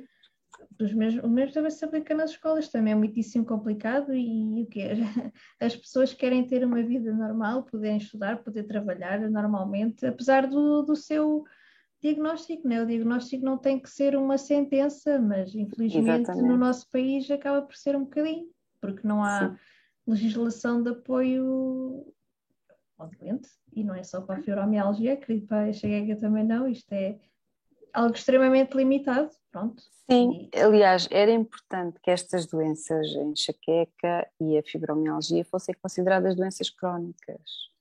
Uh, no caso da uhum. fibromialgia, penso que também não é, pois não? Não, lá está. A, a, a, lista de doenças crónicas do SNS é, é, é limitada, pronto, nem, nem vale a pena Pronto. Enfim, é um, e, e é, é, complicado, por exemplo, uh, nós temos uma associada que era professora e teve que, que deixar de trabalhar porque não, não, não aguentava. Um, Sim, e temos, dizer... temos muitos relatos desses, infelizmente, e, e a mim entristece-me e sinto-me impotente e lá está, porque eu queria mudar o mundo já amanhã e não dá, não é? E não, tem, não temos assim tanto, tanto poder quanto isso, porque lá está, é como eu disse, é difícil ir lá bater à porta e pedir ajuda e para mudarem as coisas, por isso é que também é muito importante os doentes se juntarem, as pessoas com doença, não gosto de dizer doentes, Sim. a pessoa com doença se juntar a nós e, tentar sensibilizar e também a, os profissionais de saúde se juntarem a nós, porque é, é, extremamente importante podermos trabalhar em conjunto, é, é mesmo uma das coisas mais importantes é ter os profissionais Sim. de saúde do nosso lado, porque validam mais uh, o nosso trabalho e é, não diria mais fácil, mas seria um pouco melhor para. Para, para todos, até. Para todos, exato. Para, até a nível Sim. de investigação, para melhor cuidado, para, para melhor legislação, para, para tudo. Portanto, profissionais de saúde que estejam a ver, obrigada pela ajuda, mas juntem-se a nós. Exato. É porque o que nós sentimos, eu não sei se você, eu, eu pelo menos em termos de fibromialgia, lá, tive de vez, de vez em quando alguns picos mais complicados. Eu sou seguida em reumatologia e, portanto, as coisas estão, estão mais uhum. ou menos vistas. Mas as enxaquecas levam muitas vezes as pessoas às urgências, porque a Sim. pessoa muitas vezes não para de vomitar, uh, começa a ficar desidratada, uh, a dor não cede, depois também não consegue tomar a medicação porque a vomita. Pois. Outras vezes não é por vomitar, é mesmo porque a dor, a dor da enxaqueca, quando se instala, uh, já não reage depois à medicação. Portanto, as pessoas têm que saber quando tomar a medicação. Às vezes as pessoas cometem um erro que é aguentar, aguentar, aguentar para ver se não precisam de tomar. Só que o problema é Sim. que quando finalmente veem que não conseguem passar sem tomar, já não conseguem controlar a crise. Portanto, Sim, a pessoa já está. Sim, Exatamente. Isso na fibromialgia é igual também, pronto. É, pronto. E, e, e, depois também temos outra questão, é quando se vai às urgências, vamos lá e muitas das vezes... Não nos sabem tratar. Exato. Exatamente. Ou porque é psicológico, pronto. E... Exatamente, exatamente. E... No caso, por exemplo, existe uma cefaleia horrível, que é a cefaleia em salva, que até se chama, eh, muitas pessoas apelidam de cefaleia suicida, porque as, próprias, as pessoas que sentem isso muitas vezes pensam no suicídio porque não aguentam.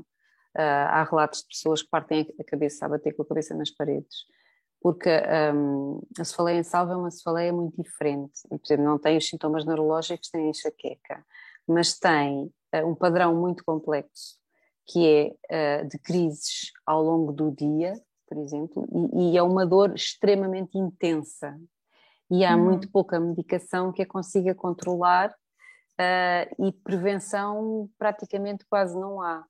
E é assim, a pessoa pode passar anos sem ter uma crise e depois pode passar um ano em que tem uma data de meses seguidos com crise. Pode, por exemplo, ser todos os meses de março tem, a, tem as crises. É, aquela se falei é assim uma coisa uh, muito complexa uhum. mesmo sim, sim, de prever. Um, e as pessoas ficam mesmo desorientadas. E, por exemplo, uma das coisas que ajuda muito essa cefaleia a controlar é o oxigênio de alto débito. Um, e às vezes tem que ser também com corticoides, etc. Mas, uhum. mas até, por exemplo, eu se recorrer à urgência, como se falei em salva, a maior parte dos médicos não sabe que eu preciso de oxigênio de alto débito. E é uma coisa tão simples, quer dizer, não, às vezes não é preciso ir para, para aqueles analgésicos, XPTO, etc. Às vezes o, o próprio oxigênio ajuda logo a controlar a crise. Um, e os médicos eh, das urgências muitas vezes não têm esse conhecimento e, e na, maior parte, na maior parte dos casos não há um neurologista uh, de serviço. Também quando se vai com uma enxaqueca, um mal de enxaqueca, que é assim uhum. que se chama, quando se tem aquelas crises que duram dias e dias e dias, assim, que não param. Um, às vezes tem que se fazer bloqueios do nervo, etc, etc. E isso tem que ser feito por neurologista. E nós não encontramos essa especialidade de, de apoio nas urgências. E... e, em termos de. Eh, nós, por exemplo, em termos da reumatologia, infelizmente há poucos reumatologistas em, em Portugal, não é? devia de haver mais uhum. para o número de doentes, de doentes. Que, que, somos, não é? ainda mais estima-se que acho que é por volta de 50% da população tem uma doença reumática e, portanto, seria muitíssimo importante termos mais reumatologistas. E em termos de neurologia, vocês também têm assim falta ou é algo que Sim, temos, é, temos muita falta de médicos neurologistas especializados em cefaleias. Uhum. Porque uh, os médicos de neurologia geral, claro, também nos conseguem ajudar, mas uh, um especialista em cefaleias pega na doença de outra forma e vê a doença de outra forma. Só para ter a noção, aqui há uns anos, há uns anos valentes, um, eu ainda não tinha chegado à, à, médica que me segue agora, que é especializada em cefaleias, um, estava desesperada porque já tinha experimentado muitas terapêuticas e não estavam a resultar e portanto eu houve uma altura da minha vida em que eu andei muito muito desorientada mesmo. Um, e, e, fui a um neurologista por causa de uma situação que eu tinha uh, que não tinha a ver com cefaleias Uh, e aproveitei e falei nas cefaleias e o médico olhou para mim e disse, você precisa de um psiquiatra. Portanto, há médicos especialistas que também depois têm pouca empatia. Pois, lá está, são poucos e, e têm pouca empatia, não é? é? Exatamente. E é grave, nós, nós também estamos a fazer um estudo que, que é mesmo sobre esta questão da desvalorização por profissionais de saúde dentro das doenças reumáticas e, e vimos, pronto, que que a fibromialgia é a doença reumática onde as pessoas sofrem mais valorização, porque lá está, muitos não acreditam e, Exato. e temos ali testemunhos que. Porque repara, é difícil, porque é assim, nós podemos uh, fingir uma dor nas costas, na, na, lá, na, na, bacia, etc., para tentar não ir trabalhar, não é? E o médico tem algumas formas de ver se essa dor existe ou não existe, não é? porque eles às vezes até, até os fisioterapeutas sabem desmistificar esse tipo de coisas. Claro. Mas há situações em que não se consegue desmistificar e por causa disso, eu acho por não conseguirem, um, é uma, por ser uma doença invisível, ficam sempre na dúvida. E, e, e por exemplo, e no caso das cefaleias acontece o seguinte, eu Hoje tenho uma enxaqueca daquelas que me deixa completamente knockout e nem consigo ir uh, fingir para lado nenhum, não é? Não consigo levantar, só preciso estar no quarto escuro, vejo tudo à roda, uh, pronto, não consigo comer, etc, etc. Um, e amanhã posso acordar bem e, e, e fresca e fofa. E Exatamente. agora vou ao médico e dizer assim: olha, passe-me um atestado de ontem, que ontem ficou uma enxaqueca e não pude trabalhar. Lá está, isso é difícil para os outros compreenderem e até para nós é difícil. Como é que hoje estou bem, amanhã não estou, depois já até, já estou mais ou menos. É, é, é, é pronto, lá está, é difícil. É, é difícil. Um, mas também eu acho que os médicos têm que ter um bocadinho, às vezes, mais de empatia e se calhar, às vezes, fazendo as perguntas certas aos doentes, conseguem perceber que eles estão mesmo a falar eh, a verdade e que é aquilo mesmo que se passa. É, é questão de, de, dedicar um bocadinho. É uma. É, problemas de comunicação, tanto de um é, lado como do outro. É, exatamente, sim, sim. Já não. Sim, não, os não doentes falando... também não são fáceis, às vezes. Sim.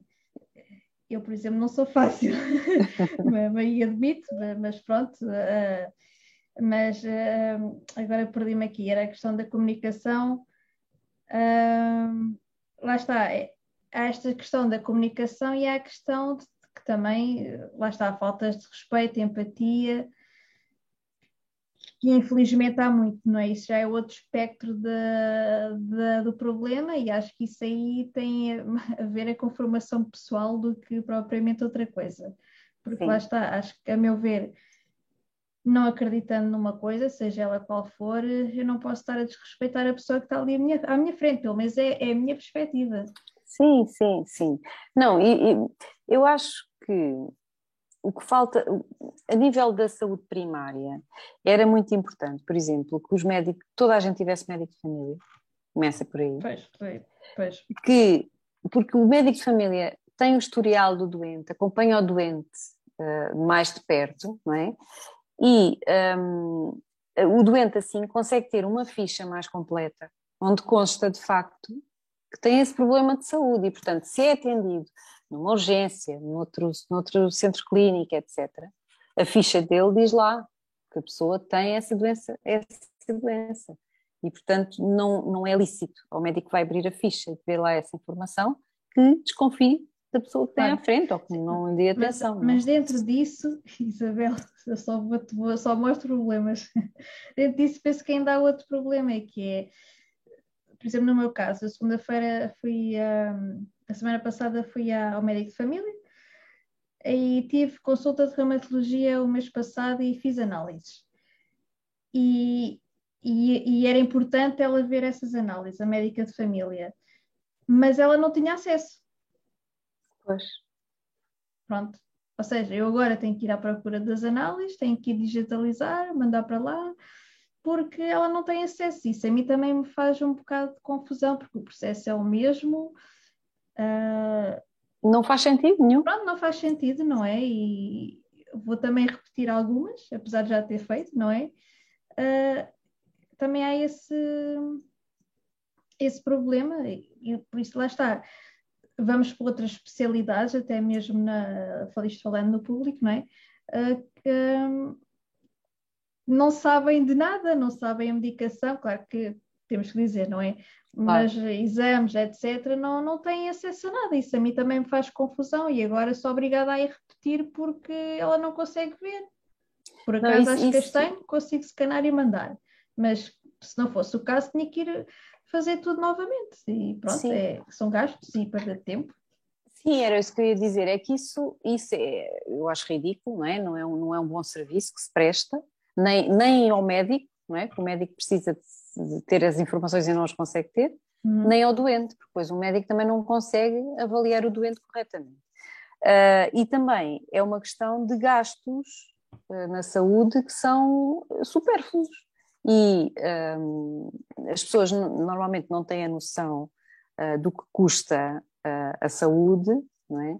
Não se tem, pensa-se que vai ser uma urgência lá porque não pagamos nada ou, por levarmos soro, etc, etc. Essas coisas todas um, pagam-se e pagam-se muito bem. E, e, acaba por ser um desperdício de recursos, não é? estar a fazer mais análises, etc., que já estavam feitas e que não havia necessidade, a pessoa ser picada outra vez, perder tempo do seu uhum. trabalho, não é? tempo da sua vida pessoal para fazer isso e não faz, não faz muito sentido. E, portanto, há, há tem que haver uh, um. A saúde devia ser vista como um todo, não é? A pessoa devia ser vista como um todo e a saúde devia atuar como um todo. Sim, isso era o mundo ideal para qualquer eh, doença crónica. Sim, é? mas temos que aspirar a isso e temos que trabalhar para isso. Exato, claro. A esperança é a última a morrer. Exato, então, temos cá para isso, mesmo que não seja para nós, para, para as gerações futuras e estamos cá para, para fazer barulho. Temos que fazer barulho a nível pessoal, a nível associativismo, a nível político uh, e, e, é difícil. Eu estava aqui a ver um comentário de que há pessoas, por exemplo, que se dirigem às urgências que estão mal, estão, por exemplo, com uma crise, mas não omitem o facto de ter o diagnóstico de, de fibromialgia, por exemplo, e, e, e, só por isso que o tratamento é completamente diferente e a forma como são tratados também é completamente diferente. Isto, isto a mim entristece-me e, e preocupa-me, mas é, é, é, essa a realidade que temos. O que se faz, eh, faz no fundo discriminação. Sim. Sim. Os doentes são discriminados. Sim. O que é, que é triste, porque lá está, é uma doença crónica, ou seja, crónica para o resto da vida, pode ter as suas fases, mas uh, precisamos de tratamento digno, não é? Como qualquer Sim, pessoa, porque o que nós queremos é ser pessoas ativas, na... ter uma vida normal, independentemente Exatamente. do resto. É o que falamos, às vezes pequeninas adaptações, seja no trabalho ou na escola, podiam fazer uma grande diferença, mas já Exatamente. ali um grande entrave porque, ai tal, eh, não está na lista, então não podemos ajudar, independentemente da, da pessoa é. levar todos os relatórios médicos e tudo e mais alguma coisa. É. Eh, por exemplo, até no trabalho, uh, imaginemos uma pessoa que trabalha como repositora no supermercado. Se tem fibromialgia e tem esse trabalho de ser repositora, não é? Um, fará muito mais facilmente, ou não é muito mais, mas mais, vamos lá, mais facilmente em comparação a, a reposição de, se calhar, dos desodorizantes e desse tipo de produtos de papel higiênico, etc., do que das latas de, de, de feijão e de grão, não é? Exato. Ou, pronto. E, e, e, eu acho que uh, tinha que haver sensibilidade para isso, uh, uh, alocar também as pessoas aos serviços de acordo com as suas condições e possibilidades, um, porque ganharia toda a gente, ou seja, a pessoa que tem a doença não era martirizada e não, não fazia, não, não piorava a sua doença por causa dos esforços e dessas coisas que tem que fazer a mais, não, portanto não sofria tanto uhum. e o empregador acabava por ter uma pessoa que trabalhava melhor, não é? Porque não estar em tanto sofrimento acaba por, por a pessoa produzir mais. Uh, e depois também acho que os colegas, os próprios colegas, também deviam ser uh, sensíveis, não é? A maior parte dos colegas olha sempre como, pronto, a outra que não quer fazer ou não sei o que que não lhe apetece fazer. Claro, ou... mas também muitas das vezes não se diz ou não dizemos que temos este diagnóstico também já por medo de que isso possa acontecer. É verdade, sim, Porque... é como, é como a enxaqueca. Há muita gente que não quer, por exemplo, nós temos associados que às vezes precisamos de, de, de pessoas que deem o feedback, que, que, dê, que contem a sua história, que dê a sua, uh, a sua experiência. E há pessoas que não querem dar a cara. Não querem dar a cara sim, sim, porque também. têm receio em relação à, à, parte do trabalho, etc., que passarem a ser vistos de outra maneira, não, não querem ser associados à doença e com a fibromialgia passar-se a certamente a mesma é, coisa. É igual, é exatamente igual. E, e depois lá está, se as pessoas não trabalham, o que é que isto faz?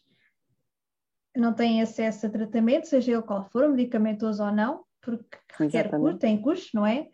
Exato. Se tiverem que ir ao privado a consultas, já é difícil suportar e há muita gente que tem a vida completamente, diria, desfeita por causa disso, né? voltou para casa Sim. dos pais ou está dependente do, uh, do marido ou da esposa e lá está, é situações que eu não consigo de todo entender porque, porque lá está. Às vezes com pequenas adaptações podiam, podia-se fazer a diferença e podíamos ser membros ativos na, na sociedade, vou repetir, é o, é o que toda a gente quer, não é?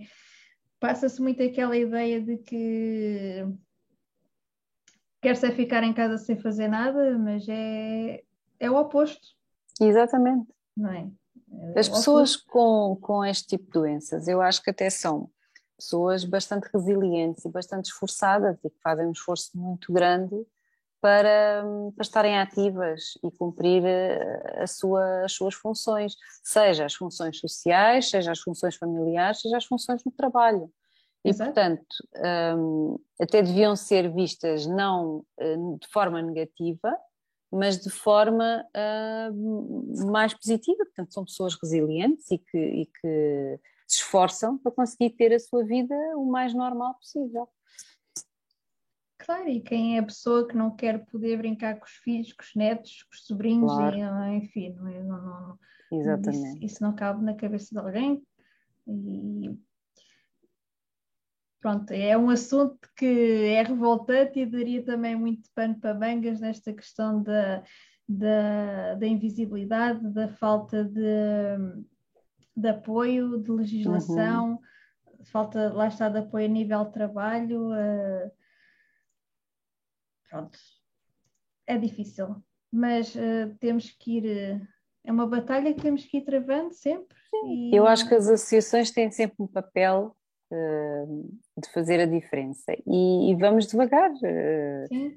Já temos a noção de que não se mudam as coisas, não se mudam mentalidades assim de, de um dia para o outro, não é? Exato. Mas acho que se formos trabalhando de forma consistente, se formos alertando, se formos passando informação fidedigna, informação honesta, etc. E se formos conseguindo chegar lentamente aos profissionais de saúde, aos, aos, uh, às próprias famílias, à própria sociedade, não é? Uhum, um. Eu acho que algum dia devemos conseguir uh, sim, ter eu, uma situação melhor. Eu também espero que sim, infelizmente não é tão rápido como, como gostaríamos. Como gostaríamos, né? Como eu disse, não é chegar lá, bater à porta e dizer, olha, tenho este problema, arranjem a solução. Não, não é bem assim, temos que apresentar sim. números, temos que ir com a informação muito bem fundamentada e ali com uma boa estrutura e não é fácil. Sim. E acho que os doentes também, eh, os doentes também têm o seu papel ativo nisto, que é um, fazer a, a, a defesa da, da, doença, ou seja, mostrar que ela existe, mostrar que não querem estar parados em casa sem fazer nada, mostrarem que querem ter uma vida normal, mostrarem que querem ser como as outras pessoas e fazem um esforço para isso, e, e divulgar a, a, doença para desmistificar. Não é? Porque, Exato. Pronto, acho Exato. que temos todos um papel grande nisso. Doentes. Claro não depende só das associações, não depende só dos profissionais de saúde, de saúde. Só, só, só, de nós, pessoa com a Exatamente. doença, não é? Exatamente. A obrigação é de todos. Exatamente, é de todos. eu acho que sim. E Também acho que sim. Estamos cá é para ir trabalhando à medida que até é possível. Umas vezes damos dois passinhos para a frente, outras vezes três para trás, mas o importante é que vamos, eh, vamos trabalhando. É que vamos trabalhando. Caminho e, e, e, era importante as pessoas também perceberem, porque às vezes as pessoas pensam assim: ah, vou-me associar para quê? Uh, o, que é que a o que é que estar na associação me, me, me ajuda? É assim, as associações têm mais força consoante o número de associados que têm, não é? Uh, quanto maior for a associação, mais força tem junto das entidades políticas, sociais, etc., onde tem que se fazer a, a pressão e, e, e, e, ver e mostrar as necessidades. Portanto, associações de doentes Exato. fortes são associações de doentes que conseguem mais resultados. Exato. E é verdade, mas há, falando um pouco disso, que também daria muito espano para mangas, uh, muitas vezes as pessoas não se associam, já tive casos de, de, de assim, e cada um é livre fazer o que quiser. Claro acham que a associação é obrigada a prestar um género de um serviço. Ah, tem que me oferecer consultas de X, tem que, tem que fazer não sei, não sei o quê. Nós não temos a obrigação de prestar serviços. Exato. Não é? E, e, além disso, o, o, trabalho é todo voluntário. Sim. Nós tentamos proporcionar tentamos criar de alguma forma estes serviços na medida que nos é possível, porque também não é fácil, porque as associações não têm apoio praticamente nenhum. Não. Fazer certo tipo de coisas é necessário fundos. E muitos é. destes fundos têm que se pedir, ou, ou lá está, o dinheiro que entra com os sócios uh, tem que ser utilizado para atividades de, das associações, não é? Exatamente. Deverá Às ser explicado em Assembleia Geral depois das contas, não é? Sim, Isso é que sim. elas servem. As pessoas, as pessoas têm que ter a noção que é assim, as associações para já são geridas por voluntários, uh, o trabalho, a maior parte do trabalho é feito por voluntários, a não ser uhum. aquelas já muito grandes que já conseguem... Sim, que conseguem ter, realmente ter empregados, realmente... E prestar serviços e etc. Mas, mas isso são Pronto. associações já de muitos anos, não é? Exatamente. De muito trabalho. Sim, e com outro conquista. tipo de estruturas. Exato. E... Pronto, mas a maior parte das associações depende da indústria farmacêutica e das, das cotas dos seus associados. E depende da indústria farmacêutica como? Ou seja, apresentamos, apresentamos o nosso plano de atividades com projetos concretos e depois a indústria uh, apoia porque acha que faz sentido e apoiam Sim, com o valor. Sentido. Exatamente. E apoiam com o valor também. Que entenderem, porque lá Exato. porque aquela atividade tem um orçamento de 5 mil euros, não quer dizer que a indústria nos apoie em 5 mil euros. Podem dar mil euros, podem claro, dar 500, claro, claro. podem o que for, não é? E portanto as pessoas também têm que ter a noção que, que as associações vivem assim, um, que as pessoas que lá trabalham, trabalham muito e pro bono, e trabalham uhum. com o coração e com gosto, não é? Dedicados à causa, mas que as, essas pessoas que lá trabalham têm a doença, uh, têm a família, têm a vida social e têm trabalho o tempo inteiro. Exato. É? E, mas, mas fazemos de tudo para que lá está, tenhamos cuidado com esse tipo de informação, possamos fazer conteúdos como este, por exemplo, posso dar em termos de custos para podermos estar a fazer os webinars todos os meses, tivemos que pagar a subscrição do Zoom. Não, é? não, não, nos foi oferecido, não, não nos foi, não caiu do céu. E, e, e, os webinars são gratuitos, podíamos, por exemplo, cobrar para, para as pessoas verem, mas, mas pelo menos na minha visão, e, e para as minhas colegas é igual, acho que a, a, informação tem que ser gratuita, porque quando eu fui, fui procurar, eu quis a informação e não tinha, portanto, eu, na, na minha perspectiva, as pessoas têm, devem ter acesso à informação, seja eles aqui os webinars, ou até, por exemplo, os, os e-books que, que, temos feito uh, em termos de design e visual e tudo mais, fui eu que os fiz, de uma forma Sim. bastante autodidata, porque lá está, porque não quero estar a despender dinheiro à associação e tudo o que eu puder uh, fazer eu, de alguma forma, para tentar reduzir custos, para poder aplicá-los, por exemplo, em projetos de investigação, por exemplo, projeto de investigação que estamos a fazer. Queremos fazer uma campanha, aí sim já recorrer com uma empresa de, pronto, de, de Comunicação? Necessidade de comunicação, pronto, porque lá está, é um tema delicado e eu acho que não tenho capacidade para trabalhar esse tema delicado, lá está, desvalorização por parte de profissionais de saúde. E pronto, o dinheiro será aplicado, por exemplo, aí. Coisa Exato. que também chama a atenção que as assembleias gerais feitas das associações também é para os sócios irem para Exato. este tipo de coisas serem explicadas. O que é que se vai Exatamente. fazer? E principalmente onde o dinheiro é aplicado. As associações também têm regras a cumprir, também temos que explicar Sim. isso tudo, não é? Não, não, Sim, as contas pode... têm que ser transparentes e têm que estar disponíveis para consulta e temos que cumprir uma série também de, de, de critérios. Exatamente, não é? Não se anda a brincar as associações, não, não é? Tem que se, há regras a cumprir e, e lá está. Precisamos de todos vós.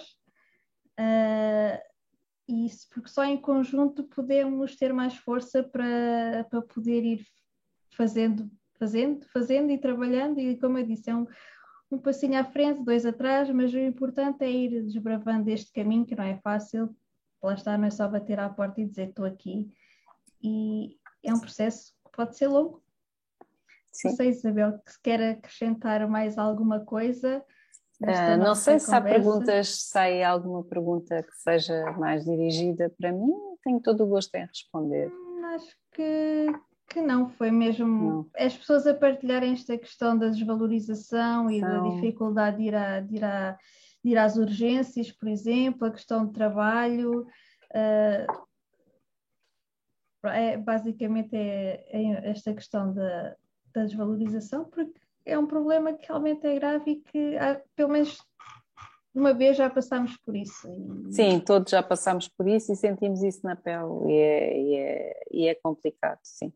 Uh, e lá está, é a literacia em saúde para, a, para, a, para a sociedade em geral, é hum, literacia em saúde também para as próprias pessoas que têm a doença e é trabalharmos muito eh, também junto das entidades oficiais uhum. uh, para fazer uh, o advocacy da, da, da, da doença e, e, das, e dos, dos, meios que são necessários, é? um, sejam eles mais consultas médicas, sejam eles uh, medicação, acesso à medicação, Uh, com participação, mais com participação no preço da medicação, porque às vezes, Exato. mesmo com, com, com, participação, a medicação é, é bastante cara. Uh, Sim, e, e, em relação a isso também é uma lista limitada. Sim. Também é uma lista limitada, é só certo tipo de medicamentos e lá está, o, o médico tem que colocar ali a portaria para se... Para, para se conseguir ter, exatamente.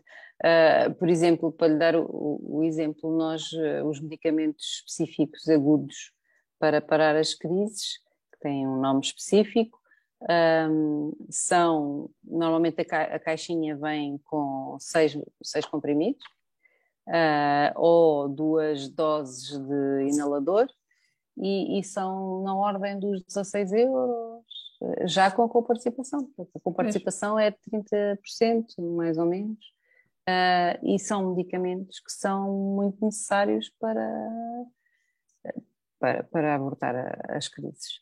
Muitas vezes não cedem com, com medicação mais, mais barata e mais, mais, mais conhecida, é? mais utilizada. Claro. Estou aqui a perguntar qual é que é a portaria. A portaria é para medicação para dor não oncológica Uhum. Podem encontrar no site do Infarmed, está lá a lista toda da, pronto, de, da medicação e acho que até diz a percentagem de, de se não estou em erro. Mas lá está, é uma lista um pouco limitada. Algumas pessoas com fibromialgia já conseguiram ter direito a essa portaria porque o médico prescreveu um dos medicamentos que esteja na lista. Se por acaso toma algum medicamento que esteja na lista, é, é referirem isso ao, ao vosso o médico assistente e falarem da, da portaria, mas é bom site da Infarmed e é a portaria para medicação de dor crónica não oncológica, se não estou em erro. E também há a questão de que há medicação que só tem, um, só tem com participação quando é prescrita pelo médico especialista. Porque se for prescrita pelo médico de, de medicina geral e familiar, não tem participação. Também há esses também estes pequenos pormenores também é. há que ter em conta, não é? É, mas, exatamente. mas pronto.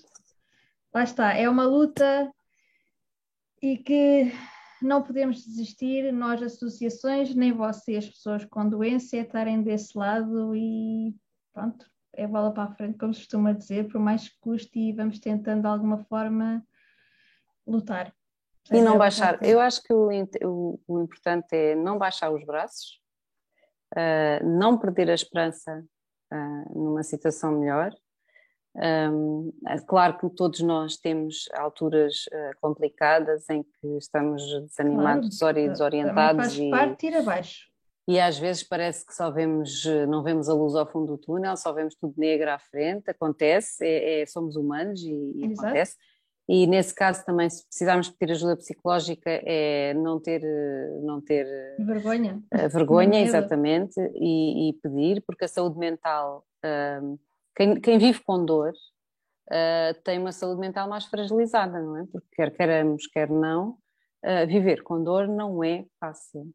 Exatamente. Um, é e, algo... e, Estou, passo a vida a dizer isso também. Exato. Pronto. E limita-nos a vida familiar, social, eh, de, de, laboral, etc. Portanto, limita-nos aos mais variados, limita-nos a vida em todas as vertentes, não é? E às vezes as pessoas não são de aço e há alturas em que estão mais fragilizadas, ou seja por que for. E, e, portanto, a saúde mental é uma coisa que anda muito a par com as doenças eh, crónicas que envolvem dor. Uh, e, e, é bom que as pessoas também tenham noção disto. E, e, saúde mental não significa, não significa, quer dizer, não, não tem o peso que tinha de antes, não é? Nós de antes, aqui há uns 40 anos atrás, etc., a saúde mental era sempre aquelas pessoas que tinham problemas mentais bastante graves, não é? Saúde Exato. mental eh, é, é, neste momento é, faz parte da saúde em geral. Nós tivermos. Claro, um não vive sem o outro, e é muito Exatamente. importante também como a Isabel diz, é difícil lidar com estas situações todas e às vezes precisamos de ajuda para conseguir lidar com este tipo de emoções e sentimentos, porque não é fácil e lá está, não somos daço e não tem mal pedir ajuda profissional, não é vergonha nenhuma. Sinto que ainda há muita, às vezes há pessoas que dizem, ah, não, não, não, não preciso, não. Cada um a seu tempo, mas lá está, não. É algo que devemos sempre ter em conta, pelo menos ter em conta e estar atentos à nossa saúde mental para também se poder agir rápido, porque lá está, também é como tudo, convém, quanto mais o diagnóstico for precoce, ou melhor a prevenção, melhor. quanto melhor a prevenção, neste caso também for precoce, melhor, porque não, não é fácil e para mim foi das melhores decisões, é fazer terapia e ainda hoje faço há mais de 10 anos e é para continuar, pronto. Exato. Porque faz parte e, e é isso. Isabel, muito obrigada. Muito, muito obrigada, obrigada, a nós. Obrigada a todos por, por estarem presentes. Se tiverem alguma questão relacionada com as enxaquecas e cefaleias, podem contactar a Migra, que elas estão lá para vos ajudar. Eu vou deixar também aqui o, o link do, do site.